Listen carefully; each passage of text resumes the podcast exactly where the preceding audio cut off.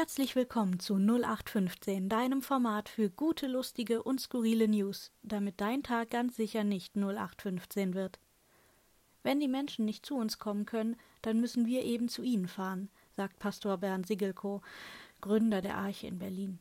Ich weiß nicht, wer von euch die Arche kennt. Als Berlinerin kommt man zum Glück nur schwer um diese tolle Institution herum ein Ort, der Kindern und Jugendlichen nicht nur regelmäßige Mahlzeiten, sondern auch Betreuung, Nachhilfe, Gespräche oder schlicht ein zweites, manchmal sogar ein erstes Zuhause bietet.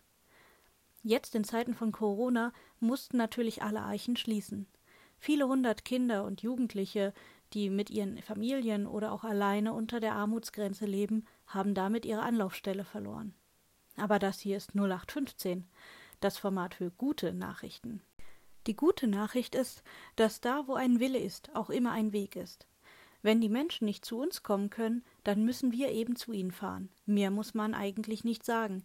Bernd Sigelko und seine Helfer fahren nun Lebensmittel, Süßes, Spiele und sogar Klopapier zu Hunderten von Familien und das täglich. Und sie sind weiter mit einem offenen Ohr für ihre Schäfchen da, live bei der Essensübergabe, per Telefon und in einer virtuellen Arche, in der fleißig gechattet und bei den Hausaufgaben geholfen wird. Alternativen finden, um sich gegenseitig zu helfen. Eine tolle Sache.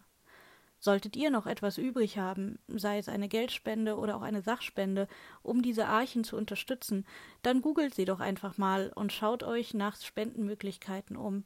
Vor allem bei den Archen, die bei euch in der Nähe sind. Es gibt inzwischen in Deutschland über 25 verschiedene Standorte.